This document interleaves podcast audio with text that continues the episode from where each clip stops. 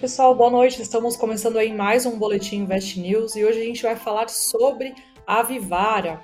A empresa, na verdade, anunciou algumas mudanças aí no seu acordo de acionistas. A gente vai entender quais são essas mudanças e de que forma elas impactam aí as ações da companhia. E hoje a gente fala também sobre as ações dos frigoríficos, das empresas ligadas aí à, petro, proteína animal, especialmente a Minerva, que acabou encerrando o pregão de hoje aí com um ótimo desempenho. A gente vai entender tudo isso, né? E a gente tem a participação do Murilo Breder hoje aqui da Nuinvest para explicar tudo isso para a gente, né, Murilo? Boa noite. Perfeito, boa noite, Eka, boa noite, investidores. É um prazer estar aqui de volta para esse programa. Hoje, um pregão, enfim, do lado positivo, proteína animal, principalmente Minerva, vamos comentar sobre isso. Do lado negativo, Vivara caindo, mas pode ser uma boa oportunidade para o investidor de longo prazo. A gente vai comentar agora sobre isso. Muito bom, Murilo. É, eu vou resumir aqui para o pessoal o que, que seria né, esse acordo, acho que você vai poder detalhar mais, porque é um documento gigantesco, né? Enfim, ali você precisa entender os detalhes da. Mas você vai poder explicar, explicar isso para a gente melhor. Mas, resumidamente, na terça-feira à noite, a Vivara anunciou as mudanças é, no acordo de acionistas dela.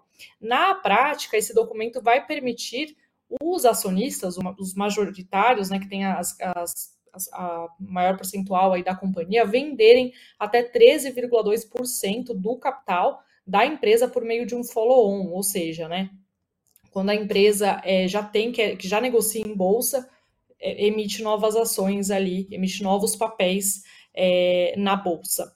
Então, o que aconteceu? É, isso por quê, né? Por que, que aconteceu essa, essa que, que tem essa possibilidade né, dos acionistas aí venderem é, esse percentual de, de até 13,2%.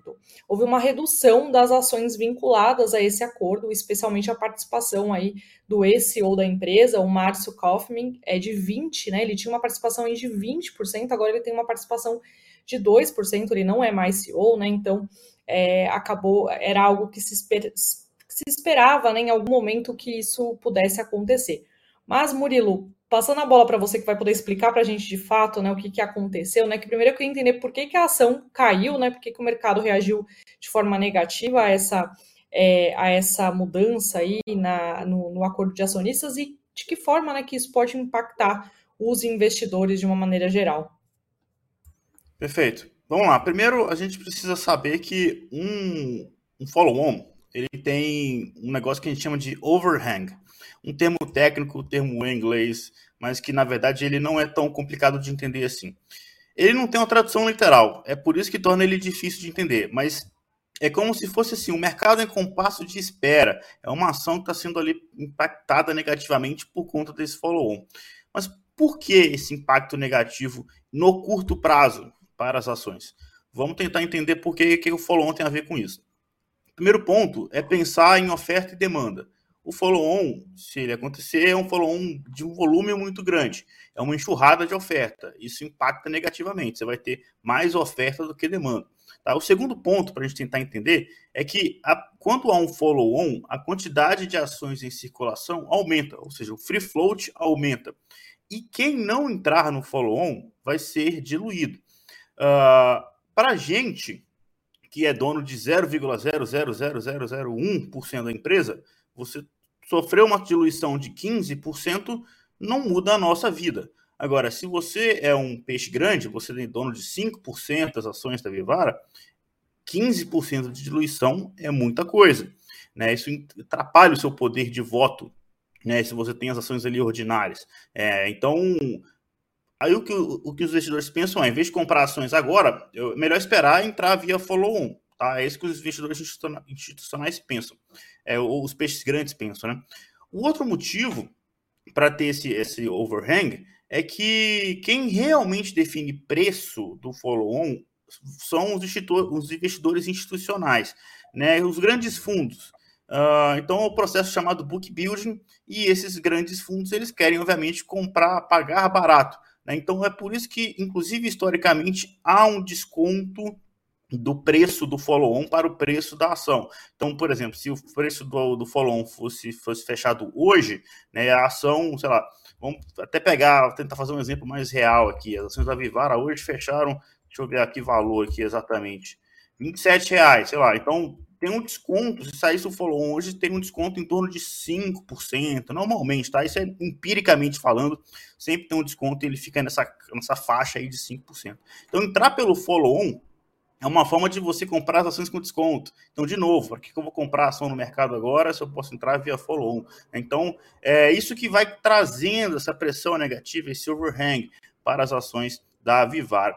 E, por último, e não menos importante, pelo fato de ser um ex-CEO, né, que pode estar vendendo suas próprias ações, isso poderia indicar que as ações estão caras, né? Porque se, tem, se você tem alguém que é um, um cargo alto na empresa, é, e essa pessoa tem todo o controle, todo o histórico, ele foi CEO durante 10 anos, ele decide vender a, as ações dele, né, isso poderia significar que as ações estão caras. Uh, agora, não é esse o cenário que, que eu enxergo, pelo menos. Por quê? Porque, segundo aqui, né, está sendo circulado na mídia, ele tem uma dificuldade de relacionamento com o pai. Tá? É, então, esse acordo de acionistas foi a forma que aparentemente foi encontrada do, do ex-CEO sair, né, sair e vender as suas ações. Então, por isso que não é só ah, porque está caro, quero colocar o lucro no bolso, mas aparentemente por uma por problemas familiares internos, tá?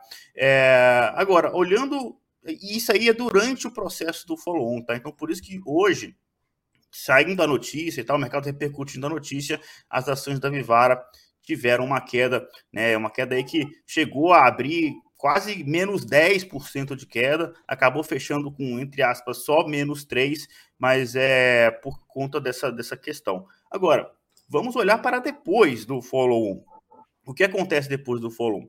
o, o, o, principal problema de Vivara hoje, um dos poucos, tá? Porque Vivara, se você for olhar em questão de business, em questão, uh, enfim, de, de, de, receita, de lucratividade, da velocidade com que ela consegue aumentar a receita, margem, é, o fato dela ter produtos ali que é ouro, que é prata, e tudo isso, mesmo que a joia não tenha valor nenhum, a ouro e a prata têm valor, a, mais de 90% das lojas da Vivara estão nos shoppings, que estão bombando, que voltaram aí, estão, estão, a gente já comenta aqui de vez em quando, o quanto que os shoppings estão fortes. Então, uh, um dos poucos pontos fracos aqui que impede a Vivara de ter uma precificação ainda melhor é justamente esse, esse free float baixo, né? Uh, e essa liquidez das ações ainda, que ainda é relativamente baixa comparado com as principais empresas da Bolsa. Então, o follow-on ele vai resolver esses dois problemas. Você vai colocar mais ação em negociação e vai melhorar a liquidez. Ou seja, notícia positiva no curto prazo. Se a gente, se a gente analisasse só essa parte, já seria positiva para longo prazo. Se a gente vai lá e ver essa queda de hoje, e se continuar essa pressão negativa nos próximos dias, é uma janela de oportunidade para o investidor de longo prazo por esses motivos. A ação está caindo por conta dessa pressão é, negativa que o Folon está exercendo sobre ela, só que a tese não muda e, na verdade, ela melhora após follow-on e o investidor tem uma chance de comprar uma ação que vai foi pressionada hoje. A expectativa é que esse, esse essa história do follow-on é, desenrolando ainda siga causando algum impacto no curto prazo. Então, é uma oportunidade para o investidor por esses motivos. Comprar uma ação excelente em um preço ainda mais barato. Muito bom, Murilo. Então, só para complementar aqui, eu acabei esquecendo de falar a queda, né? 3,5% aí de queda, mas igual o Murilo comentou, começou aí o pregão com uma queda bem mais acentuada. O papel, então, fica a dica aí, né, Murilo? Porque é uma, um papel que está dentro da, da carteira aí de indicação, né, de vocês também, então continua então como, como indicada, né, para compra. É isso Perfeito. Aí. Só, só reforçando, ela faz parte da Top Small Caps uh, e a notícia desse eventual follow-on e o, o overhang e a pressão negativa não muda a nossa visão. Pelo contrário, só reforçando mais uma vez, continua sendo uma visão bastante otimista de longo prazo para a companhia a nossa recomendação continua de compra, nada muda para o investidor. Muito bom, Murilo. Obrigada. Daqui a pouco a gente conversa de novo aqui. Eu vou passar aqui rapidamente para as notícias do dia aí que acabaram movimentando o mercado. Eu vou começar pelo CPI, que é o índice de preços ao consumidor lá dos Estados Unidos divulgado hoje. Bom, o que aconteceu foi o seguinte: o indicador subiu 0,4% em setembro, depois aí do avanço de 0,1% em agosto, segundo o Departamento de Trabalho lá dos Estados Unidos. Só que veio acima do que o mercado aguardava, né? O mercado aguardava, aliás, um recuo de 0,2%. Nos 12 meses até setembro, o índice teve alta de 8,2%. Se a gente for olhar agosto, né, até agosto, nos 12 meses até agosto, o avanço foi de 8,3%. Separei aqui o comentário é, do analista da Ativo Investimentos, Ettore, o Ettore Sanches, que falou o seguinte, que a surpresa reforça a perspectiva de que o Fed irá elevar o juro para, para além deste ano, em linha aí com a projeção da ativa de que a taxa chegue no patamar entre 4,5% e 4,75%, com elevações até a reunião da virada de janeiro para fevereiro de 2023. Então, vale ficar de olho aí se é, essa nova, se a divulgação do CPI, lembrando que o CPI é, é igual ao nosso IPCA aqui, né? É, com essa divulgação pode haver alguma mudança aí em relação à elevação do, da taxa de juros pelo Banco Central dos Estados Unidos.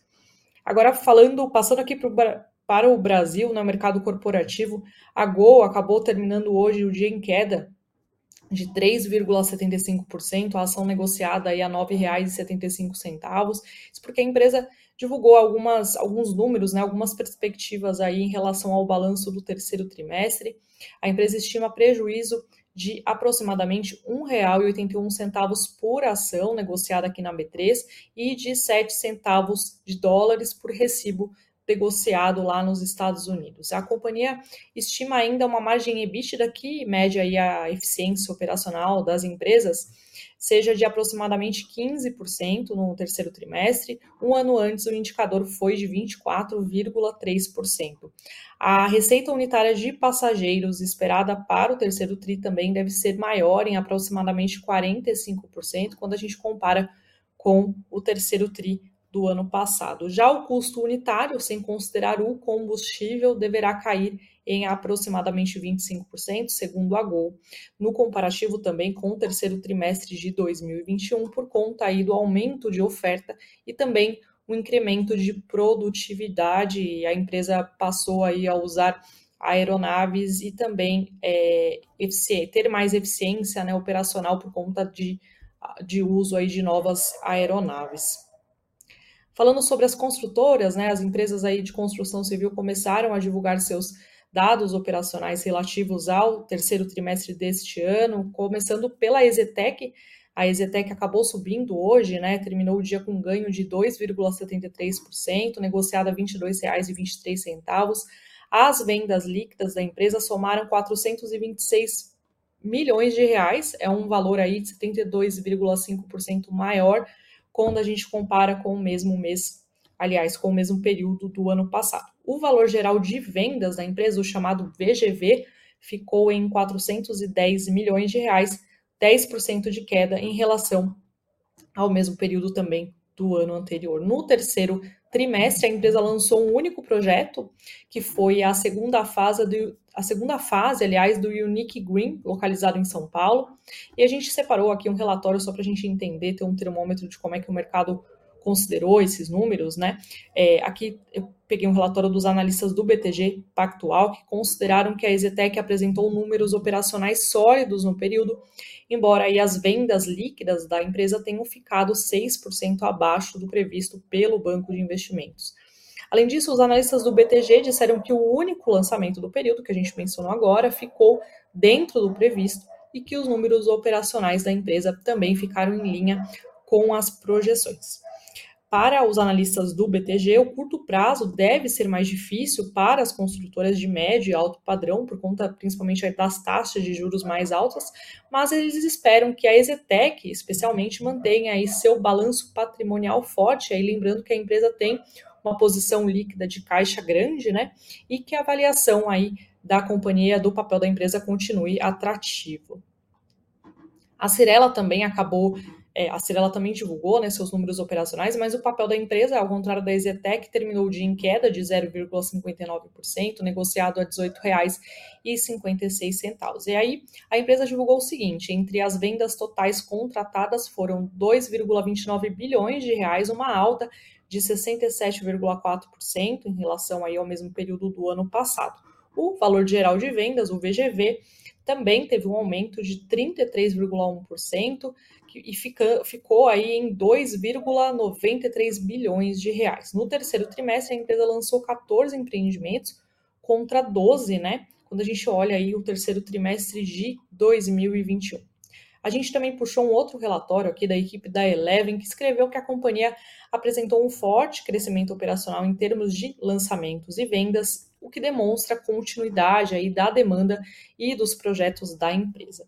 E eles disseram o seguinte, aqui o pessoal da Eleven, que eles esperam uma gradual recomposição das margens e eles mantiveram o papel da Cirela como o top top pick, né, que é a preferência aí é, do setor de construção civil e preço-alvo que eles esperam aí para o preço da ação no próximo ano em 28 reais. Agora, passando para o fechamento do mercado, hoje o dólar praticamente encerrou instável, né? Alta de 0,01%. Lembrando que ontem né, ele subiu, chegou a subir 1,57%. Então, hoje a moeda norte-americana terminou o dia aos R$ 5,27. O Bitcoin, por volta das 18 horas, era negociado em alta de 1,17% aos 19.400 dólares.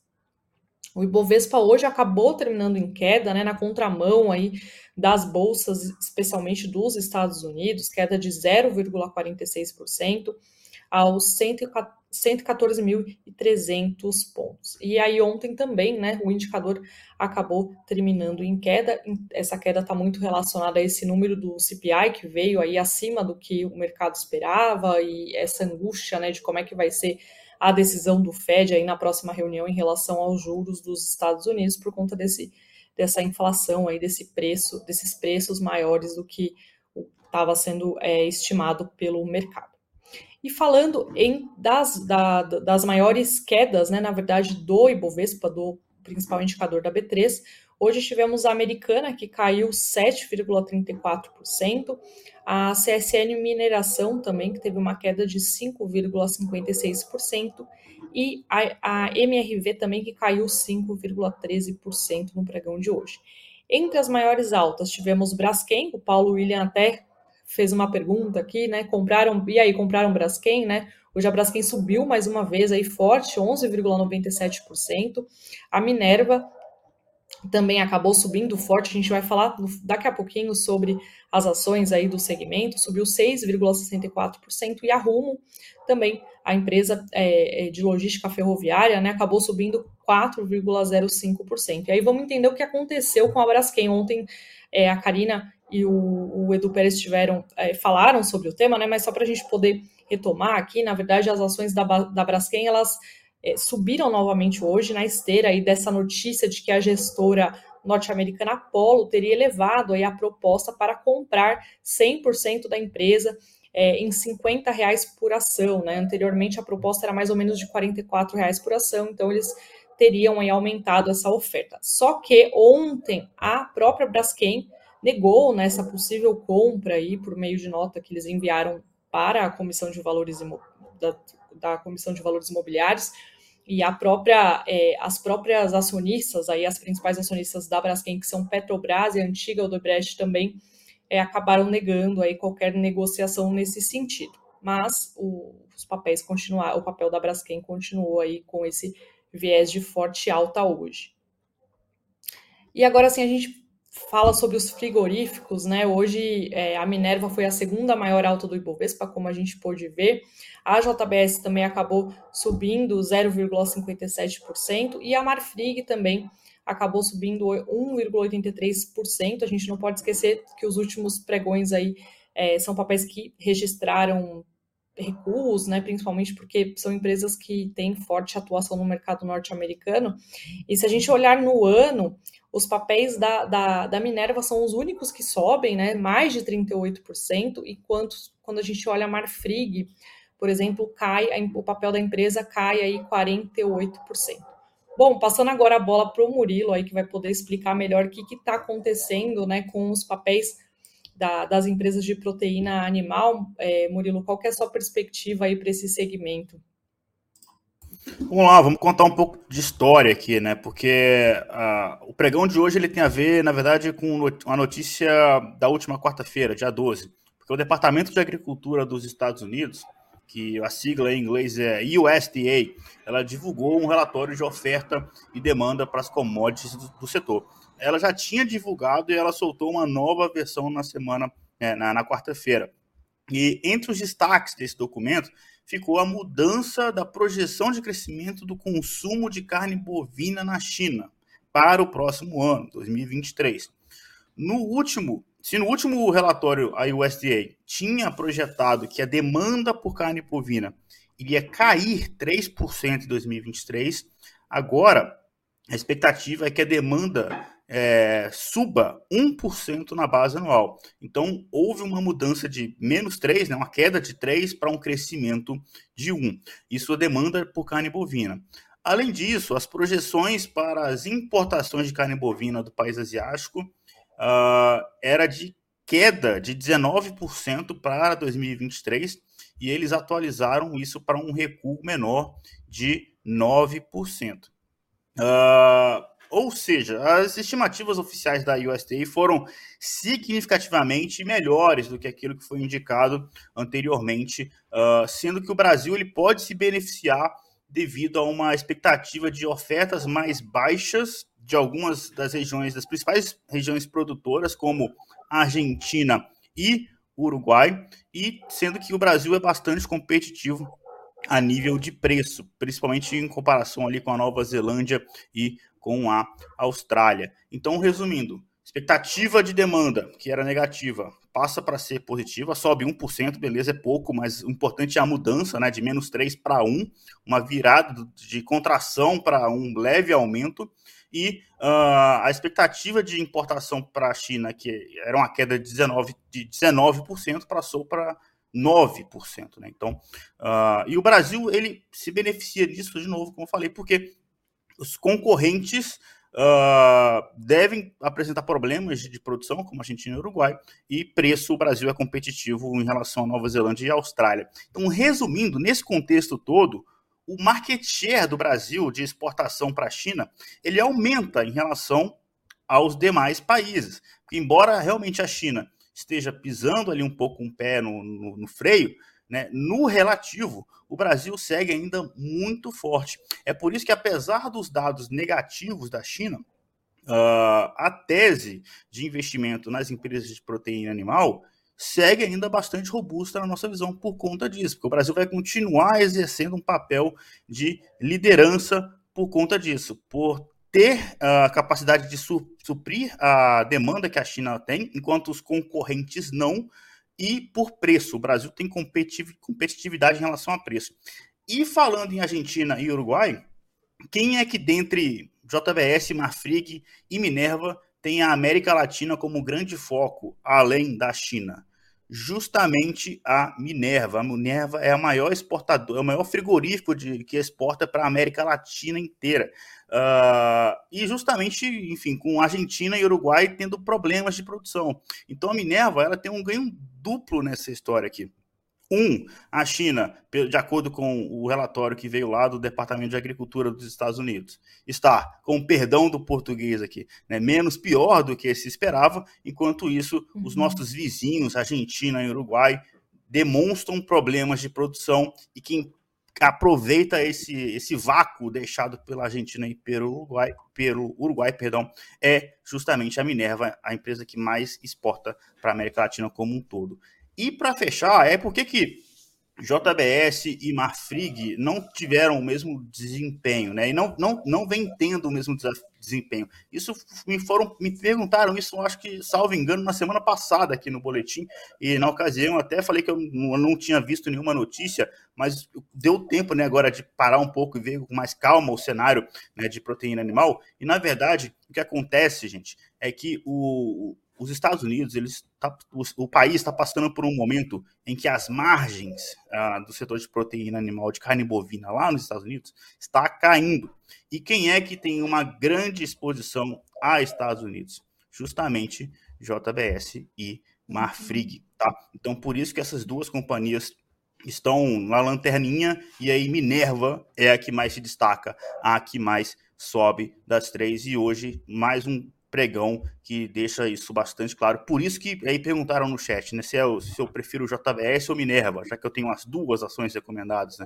A Minerva está na, na Small Caps e a JBS está na Dividendos. E hoje o nosso momento, a nossa preferência é por Minerva. E um jeito, inclusive, bastante fácil de saber disso é só você pegar as, as duas, os dois relatórios e você vai perceber que tem um ranking né, no, na tabela ali das ações recomendadas na, no ranking das small caps, a Minerva está lá na metade da tabela para cima. E na, no ranking da dividendos, a JBS é a última hoje. Então, por isso que uh, fica bastante claro né, de entender a nossa preferência até pela, pela ordem dos rankings desses dois portfólios de ações recomendadas que a gente tem. Tá? Então, esse é o cenário. Hoje, e, e aí a, os dados dos Estados Unidos que foram divulgados na quarta-feira é o que justifica um pregão tão forte para a Minerva é, no pregão desta quinta. E para fechar, só para falar aqui, é, qual que é o grande risco da tese ainda, é o aumento da produção chinesa. A China ela está indo em busca ali de uma autossuficiência em produção bovina, é, ou seja, né, ao invés da China ter que depender de comprar de outros países, ela compra dela mesma, né, ela mesma produz o gado. Uh, só que isso, os próprios produtores da, da China ainda pecam ali em competitividade e isso segue beneficiando os frigoríficos brasileiros. É algo para manter no radar, se a China conseguir de fato alavancar isso, acelerar isso, é, é é ruim para a tese, mas esse não é o cenário ainda. Então, esse é o pano de fundo, por isso que Minerva é a grande vencedora do pregão de hoje. Legal, então, muito bom. A pergunta da Nancy, né? Ela, ela que perguntou sobre entre JBS e, e Minerva, né? Qual que você considera melhor?